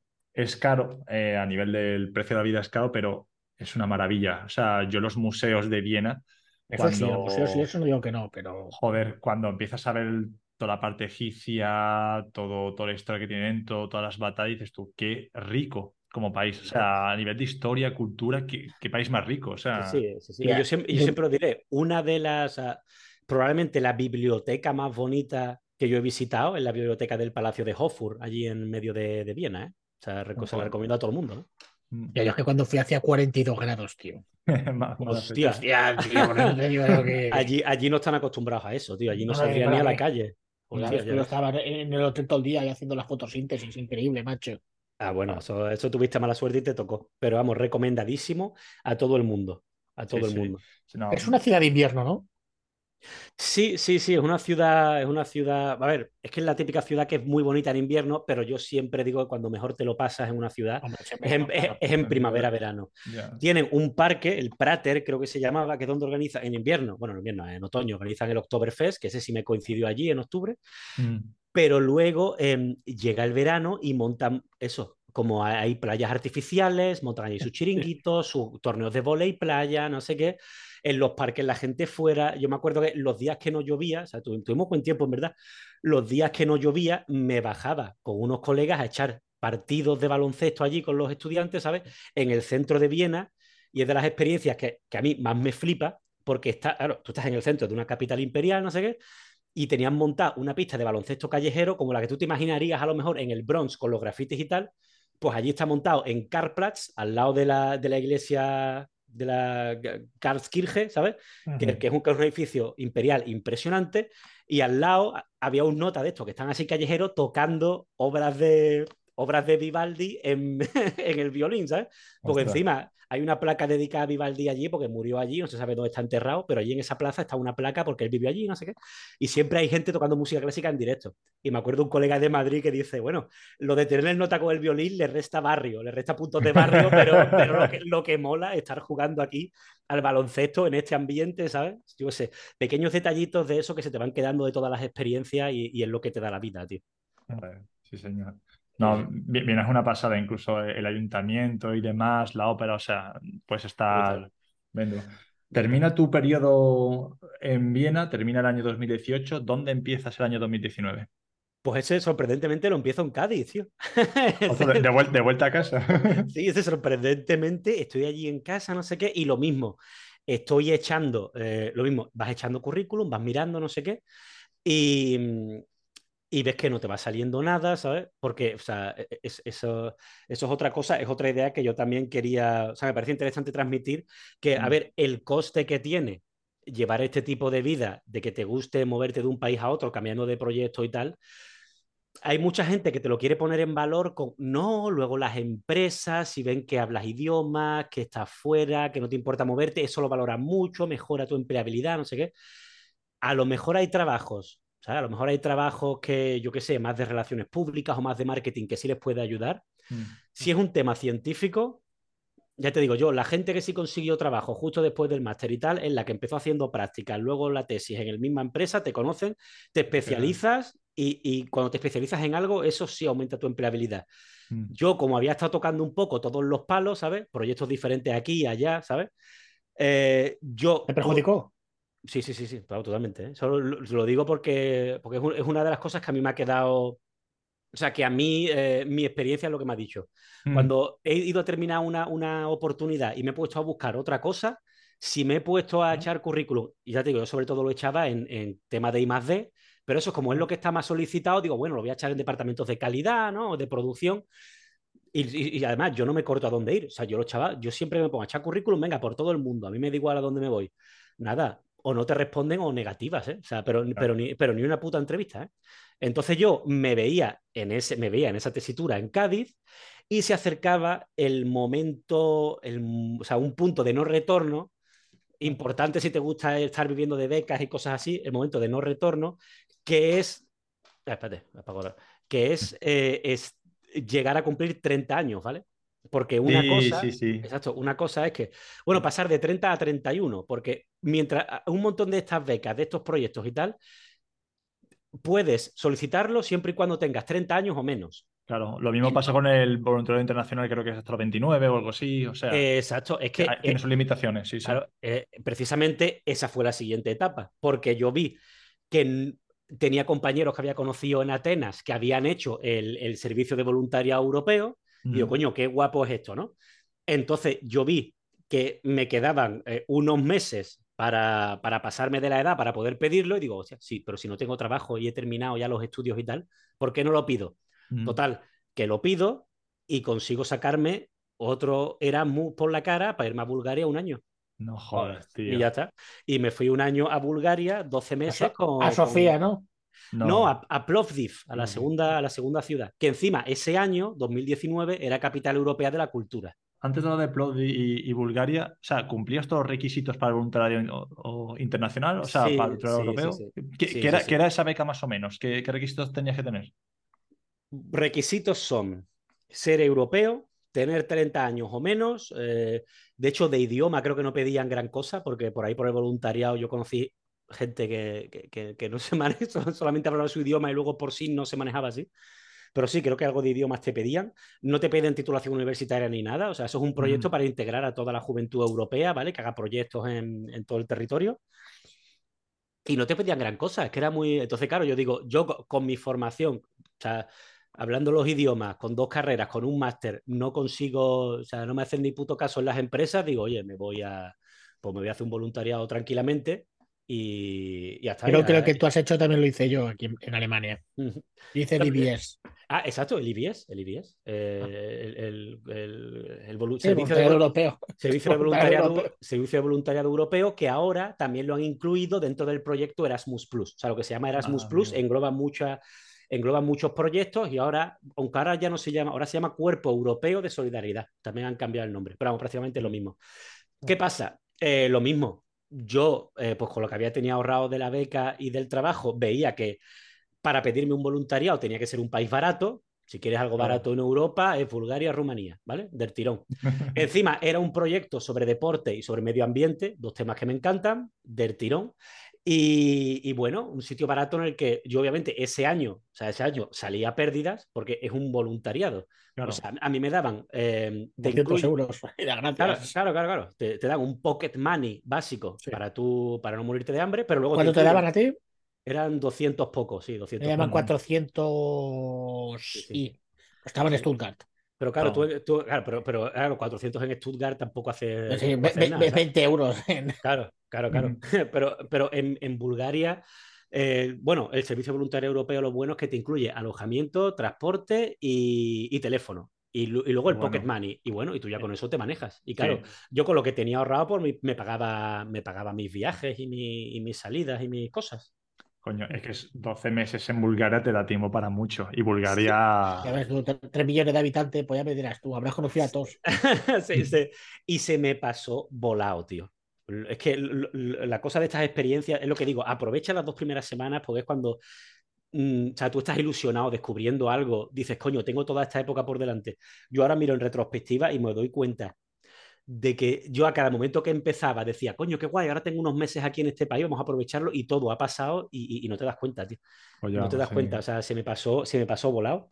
Y Bulgaria, de los países que he vivido, junto con Bélgica, son los dos que más, que más me conozco, ¿sabes? Porque, mm. porque me puse a saco así a hacerme mi lista de cosas a ver y Bulgaria me lo, me lo comí entero. hombre, Bulgaria es nada. Bulgaria es Bélgica. no, no, no, no, no, no, es tan pequeño. a ver, es pequeño, pero bueno, eso es más grande, más grande que Holanda, más grande que, que Bélgica, más grande que Austria. Mm. ¿Y, ¿Y, qué pasa? ¿Sí? sí, sí, sí. Pero, sí, sí, pero Bulgaria es que tiene unos paisajes y una naturaleza que es impresionante, tío. O sea, es un, es un pasote. O sea, fue, fue, un descubrimiento de estos típicos sitios que la gente. Además, Jesús, yo lo sé que, que tú has visitado Bulgaria y me preguntaste por consejos y tal, y te encantó también. Sí, sí, y, sí. y yo, los amigos que tuve allí, vinieron a visitarme, hicimos una ruta, no sé qué, y todo el mundo encantado.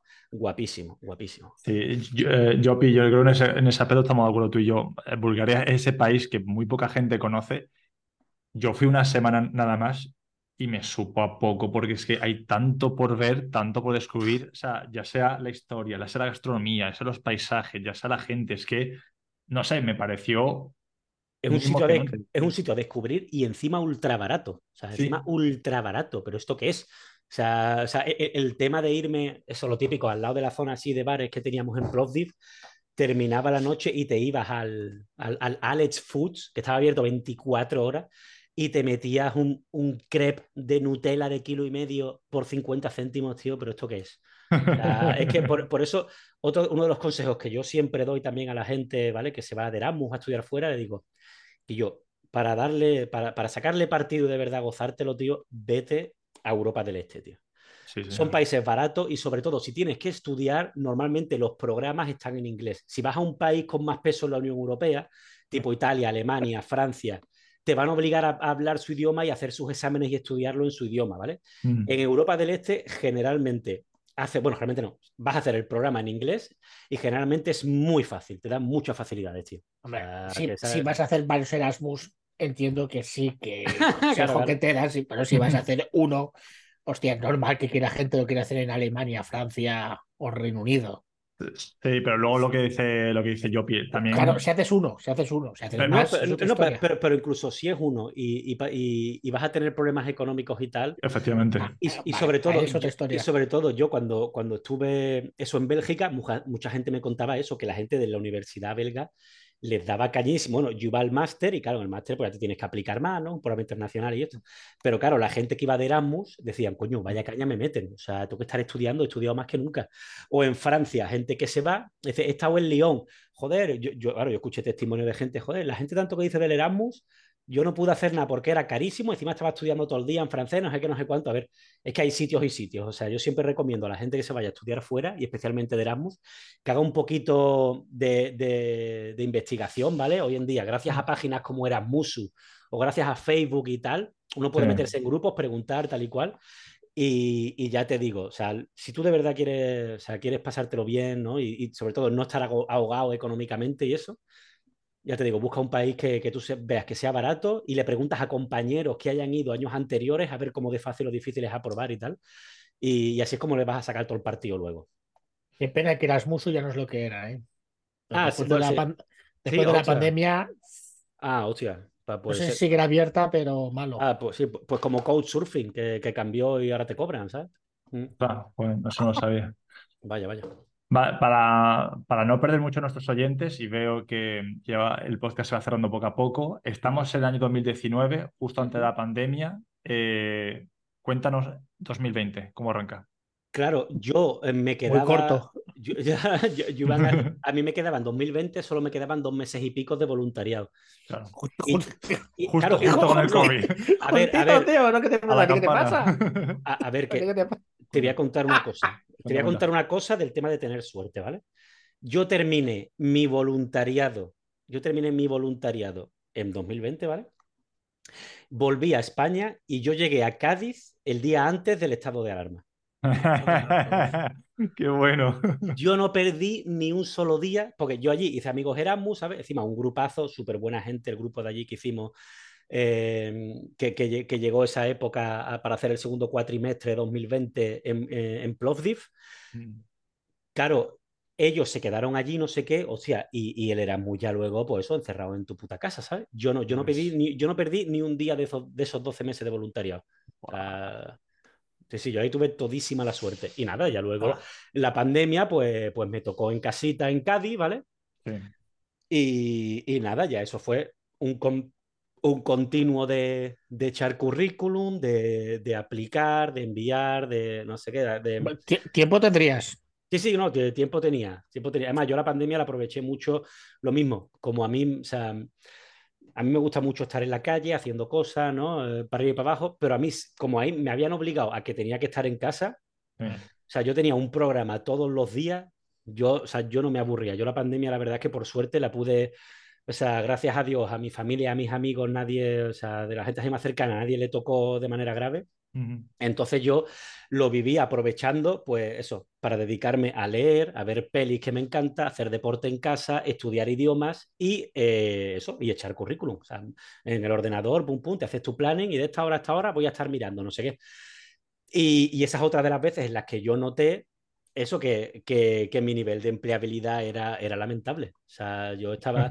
Pero ¿qué pasa? También es cierto que era durante la pandemia. O sea, todo el mundo despidiendo, eh, fronteras cerradas y tal. Pero eso, yo estuve echando. O sea, yo calculé, porque yo me metía en un portal de empleo de una empresa, buscaba por el mundo donde tenían posiciones, venga, todo lo que haya de I más D, echamos. Empresas en España. Bueno, en España busqué menos porque eso, yo me quería seguir yendo fuera, ¿no? Entonces buscaba países donde no había estado en todo el mundo, ¿eh? Si buscaba Australia, Estados Unidos, Latinoamérica, Asia, mm. incluso en Egipto también eché y tal. O sea, yo eh, en esos cinco meses eché como unos cinco, no, perdón, como unos, unos mil currículum, ¿vale? O sea, todo lo tienes preparado los idiomas, tienes tu plantilla, modificas cuatro cosas y vas echando pum, pum, pum. ¿Sabes? Y lo mismo, para presentarte, intentando ponerte en valor, mira, he aprendido estos idiomas, eh, tengo estos estudios, he hecho prácticas aquí, he hecho un voluntariado, tengo adaptabilidad, tengo no sé qué, no sé cuánto, tengo un, perfil muy abierto. Nada, nada, claro, tú ves la oferta de trabajo y casi todas las ofertas te dicen, claro, y más de, pero es que tienes que tener cinco años de experiencia en extracción de disolventes aquí. O tienes que tener no sé cuántos años de experiencia en tal proceso que, claro, que yo solo conozco, lo he estudiado, o a lo mejor lo he trabajado unos meses, pero no tienes, ¿sabes? Has tocado un poco todos los palos, pero luego no te sirve, o sea, luego, ah, ya te digo, al menos según mi experiencia, y si es un background científico. O sea, yo lo que, yo lo que ¿Y no has probado Latinoamérica? Sí, sí, también, también. Eché, o sea, eché en Brasil, México, Perú. Eh, ya te digo, yo, yo eché por, por, todos sitios y sobre todo porque Latinoamérica, muchos colegas me habían comentado, sí, bueno, allí em, cuando haya una empresa internacional, pues para atraer un poquito de, eso también para atraer profesionales extranjeros, ¿sabes? Gente que se haya formado en Europa, no sé qué, que tenga este prestigio tal y cual, Nada, cero, pero es que, es que ni te responden. Y los que te responden, lo mismo, el típico mensaje copiar, pegar. Sí, nos interesa mucho tu perfil. Eh, en el futuro, si sale algo, te contactaremos, no sé qué. Y eso yo creo que conseguí hacer dos entrevistas. Hice dos entrevistas, sí. Eh, una para, una para un, una para España, ¿sabes? Eh, no, dos para España, una para Inglaterra y después otra que estaba muy guay, que hubiera sido para hacer unas prácticas de I más D en la sede europea de Heinz, Heinz el del ketchup en, en Holanda, ¿no? Ostras. Y lo, mismo, era un proyecto de prácticas de ellos, ¿sabes? Y también un programa muy internacional. Ahí conseguí llegar a la última fase, o sea, pasé los tres procesos de selección en la última fase, que era dinámicas de grupos, todos por eh, eso, por videollamada, haciendo dinámicas, pruebas, no sé qué se me dio de lujo, yo súper ilusionado, coño, me lo van a dar, no sé qué, me voy a ir a Holanda, me voy a ir otros cuatro meses de prácticas aquí, a otro país, no sé qué, no sé tanto. Nada, no me lo dieron, pum, al carajo. Entonces, nada, te vas, vas tú ahí pensando eso, que la cosa no, no sale, no sale, y al final de, de, todo, o sea, de todo lo que eché por todo el mundo, miles de currículum, lo que me cogieron fue eh, a través de un contacto de, la familia que pasó mi currículum interno y me fui a una fábrica de jamones en Guadalajara. Mm. Desgraciadamente no, no Guadalajara, México. la, Guadalajara, de al lado de Madrid. Y, bueno, ahí estuve cinco meses trabajando, muy contento, o sea, conocí gente estupenda mm. y yo soy de las personas que pongo en valor Guadalajara, me lo pasé muy bien, hay muchísimas cosas que visitar allí en la provincia y tal. Pero, ¿qué pasa? A ver, esa parte tampoco es tan relevante porque es en España y vosotros os centráis más en hablar del extranjero, ¿no? Claro. No, ¿por qué? Bueno, es, es Europa. Es, una persona. Bueno, es, Europa en general, pero bueno, sigue contando si no, Yupi. no, entonces, ¿yo qué pasa? También durante toda esta época que había estado echando miles de currículum, uno de los currículum que yo había echado, ¿vale? Es una opción que tienen las instituciones europeas, que ellos también a todo, está abierto a todos los ciudadanos europeos. Bueno, esto sí creo que hay que tener ciertas titulaciones. Pero bueno, tú puedes ir a hacer prácticas durante cinco meses a las instituciones europeas. Puedes ir a la Comisión, al Consejo, al Parlamento. Y yo fui a un comité consultivo que es el Comité de las Regiones, ¿no? Yo, eh, sí, sí, son, son becas pagadas, sí, sí, son, son pagadas. y, son remuneradas y también te pagan el viaje y tal. ¿Qué pasa? Que yo estas becas a la Comisión, vamos, a, las instituciones europeas, yo la había estado echando durante cinco años. Lo mismo, mi perfil es científico. Allí, ¿quién va? Allí van abogados y estudiantes de ciencias políticas, económicas, ¿vale? Mi perfil no se adaptaba a una mierda, pero ¿qué pasa? Pero que los requisitos dicen que sí, que tú lo puedes pedir, según no sé qué. Entonces yo año tras año me lo iban negando, yo siempre lo pedía por si me salía, ¿no? Mm. Y resulta que un día estoy con... Claro, yo había recibido ya hace meses el típico email de, ay, sí, mira, muchas gracias, tu perfil nos interesa, pero que no hemos cogido a otro. Digo, bueno, es lo normal, no me van a coger. Pero pasan dos meses y estoy comiendo en la cantina de la empresa así y me llama por teléfono de un número extranjero, no sé qué. Me dice, oye, ¿qué es que eres el segundo de la lista y el primero, por el tema del COVID tal y cual, y esto se ha rajado. ¿Te quieres, ¿Te quieres, venir a Bruselas a hacer cinco meses de práctica? Y, yo estaba pensando, Puto virus chino, te quiero. claro, claro. Y, yo estaba pensando, o sea, yo tengo mi contrato fijo en Guadalajara, ¿vale? Pero me estaba ofreciendo cinco meses para hacer como otro Erasmus, entre comillas. Trabajo fijo en España, ¿vale? Las condiciones laborales, la verdad es que no eran muy buenas porque, bueno, en el país tenemos, la, tenemos lo que tenemos, ¿sabes? Y aún así me compensaba más irme, joder, irme a Bruselas, que es una ciudad que a mí me encanta, ¿vale?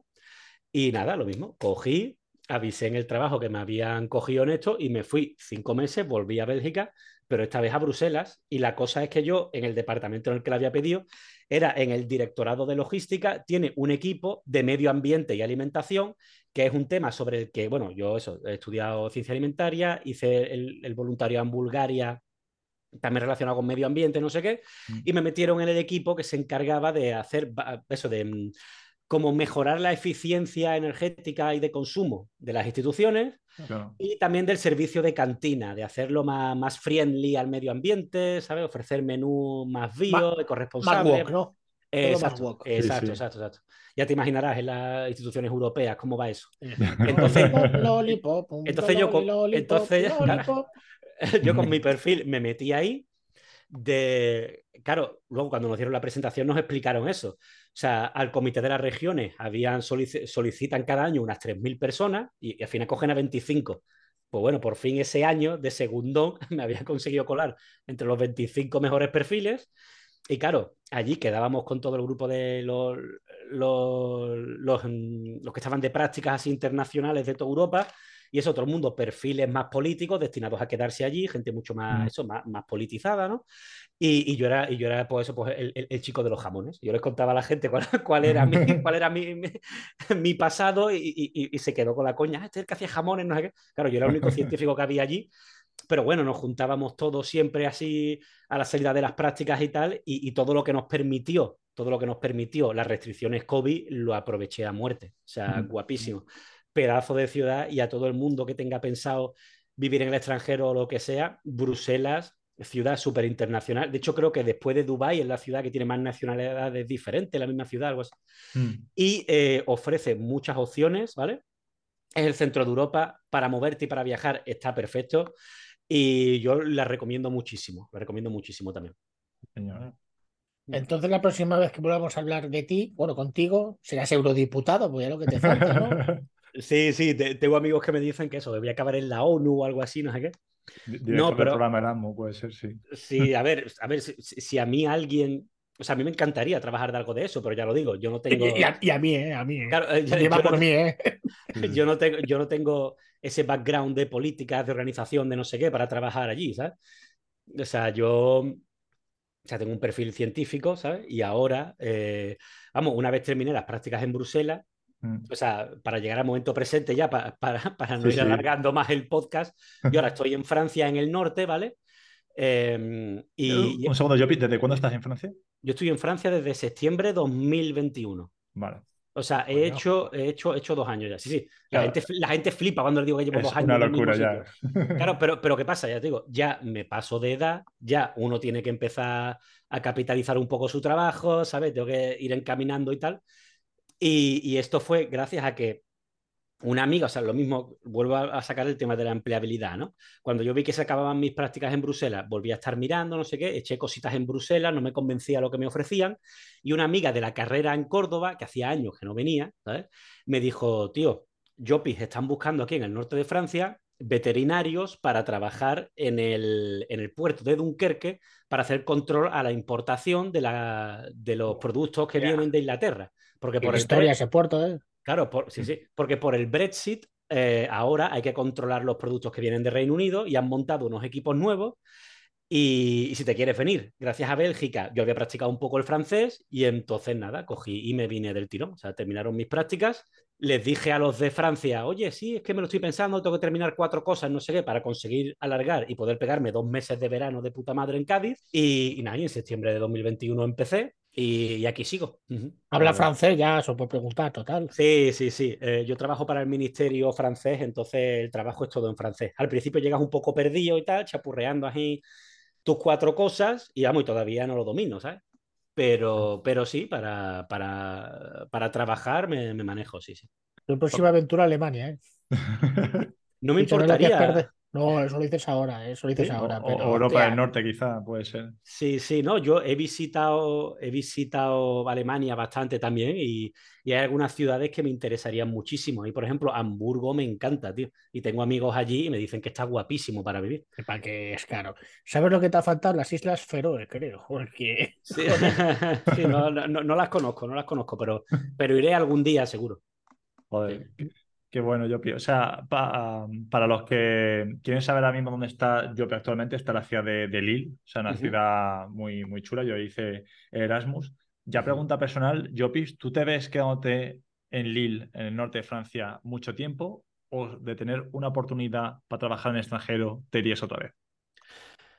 Yo de momento estoy bien, además no estoy ni mirando trabajo, ni mirando opciones, ni nada, porque lo bueno es que este trabajo me da muy buenas condiciones, tío. O sea, es un trabajo en el que tienes que echar jornadas largas, muchas veces de noche, pero a cambio te lo compensan con muchos días libres, tío.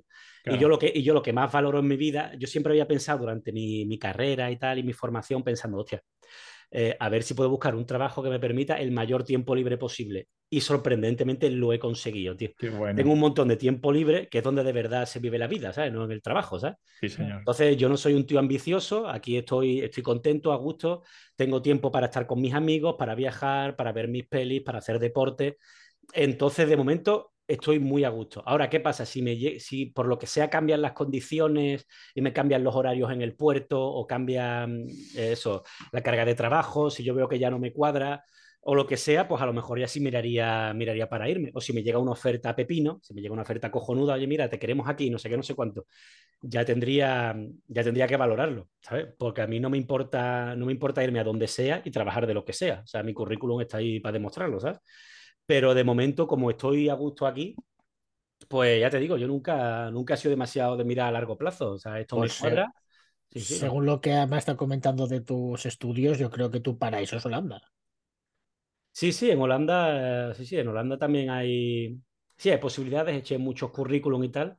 De mm. hecho, uno de los currículum que dejé pendientes me avisaron en Holanda de ir a trabajar allí para una empresa que hace alimentos, em, alimentos y, piensos a partir de insectos, ¿vale? O sea, que es un sector bollante y tal, pero me lo ofrecieron justo cuando llevaba poco tiempo en Francia y claro, aquí con las condiciones que tengo estoy contento y tal, guay.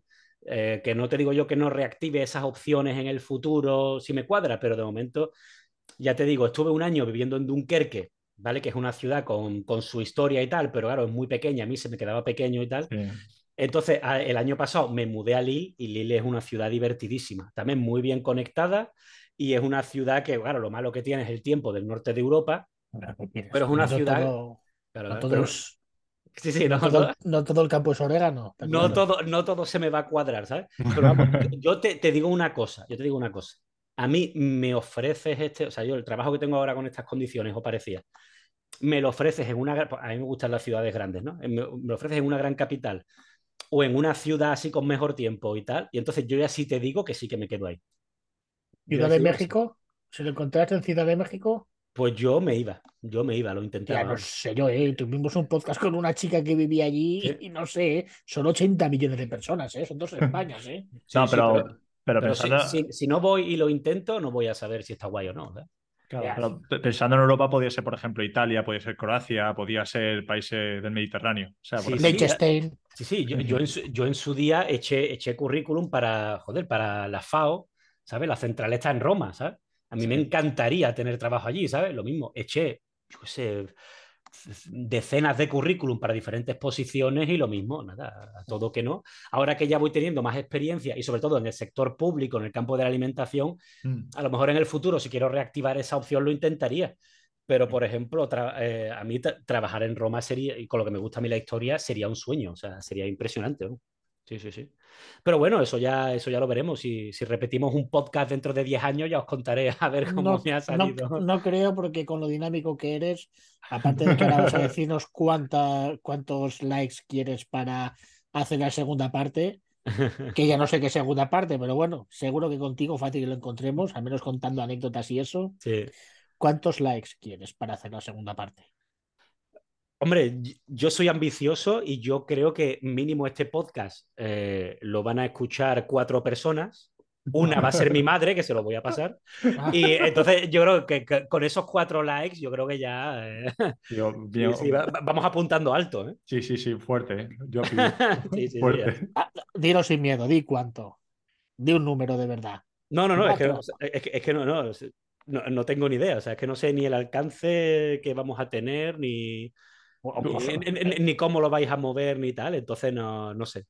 Además. Pero mojate, coño. Ya, eh, nos quedamos con cuatro, venga. Pues Me parece bien. ¿Y que te hemos quedado bien? Yopi, antes de, cerrar el podcast, sí. ¿qué le dirías tú a nuestros oyentes, a todas aquellas personas que se quieren ir al extranjero, y quieren empezar una nueva vida, un nuevo trabajo, nuevos estudios? ¿Qué le dirías tú? Bueno, un consejo primero, o sea, aunque es bastante fácil, yo creo que ya todo el mundo lo lleva de base, si ya se ha metido en eso, o sea, una de las mejores cosas que yo hice todavía cuando estaba en Córdoba fue invertir en inglés. O sea, invierte porque te vas a mover con eso, va a ser es el idioma internacional, tío, es con el que vas a poder ya empezar a moverte en diferentes países en los que ya una vez llegas y eso ya aprendes el idioma que sea más difícil o tal y cual pero invierte sobre todo en el inglés, eso siempre va a ser, eso nunca te va a sobrar, tío. Eso de, las mejores decisiones que yo tomé fue el, ponerme a, estudiar inglés antes de irme de Erasmus y todo, para no, para no estar perdido cuando esté fuera, ¿vale? Y luego, lo que le recomendaría a la gente, tanto si va a trabajar como si va a, estudiar, si está dudando, si, ya, si ya está en ese proceso mental de dudar de si irse o no al extranjero, que automáticamente decida irse. O sea, lo que tienes en casa ya lo tienes, ya lo conoces. Si por lo que sea te va fuera, la experiencia no te sale bien, siempre te puedes volver a tu zona de confort. Pero si no, si no das el paso y, lo intentas, nunca vas a saber lo que vas a aprender, lo que vas a experimentar, la gente que vas a conocer. O sea que mm, el consejo es lánzate y vea por ello. Qué bueno. Mm. Qué bueno. Alfonso, ¿tienes alguna última pregunta para, para yo? ninguna. Que me, ha parecido mal los cuatro, los cuatro likes, pero bueno. no, no te preocupes, Alfonso. Seguro que los consigues. bueno, pues muchas gracias por tu tiempo, eh, Jopi. A mí la verdad es que me ha gustado mucho tu, tu recorrido. Yo ya lo conocía en parte, pero seguro que a nuestros oyentes le habrá flipado la cantidad de países que has vivido, que has visitado y demás. Eh, pues nada, aquí dejamos el, podcast de hoy. Ha sido un, placer eh, tenerte. Eh, un saludo. muchas gracias a vosotros, tío. Un saludo de parte de parte nuestra del equipo. Y nada, pues vemos el siguiente podcast. Un saludo a todo el mundo. Auf Wiedersehen.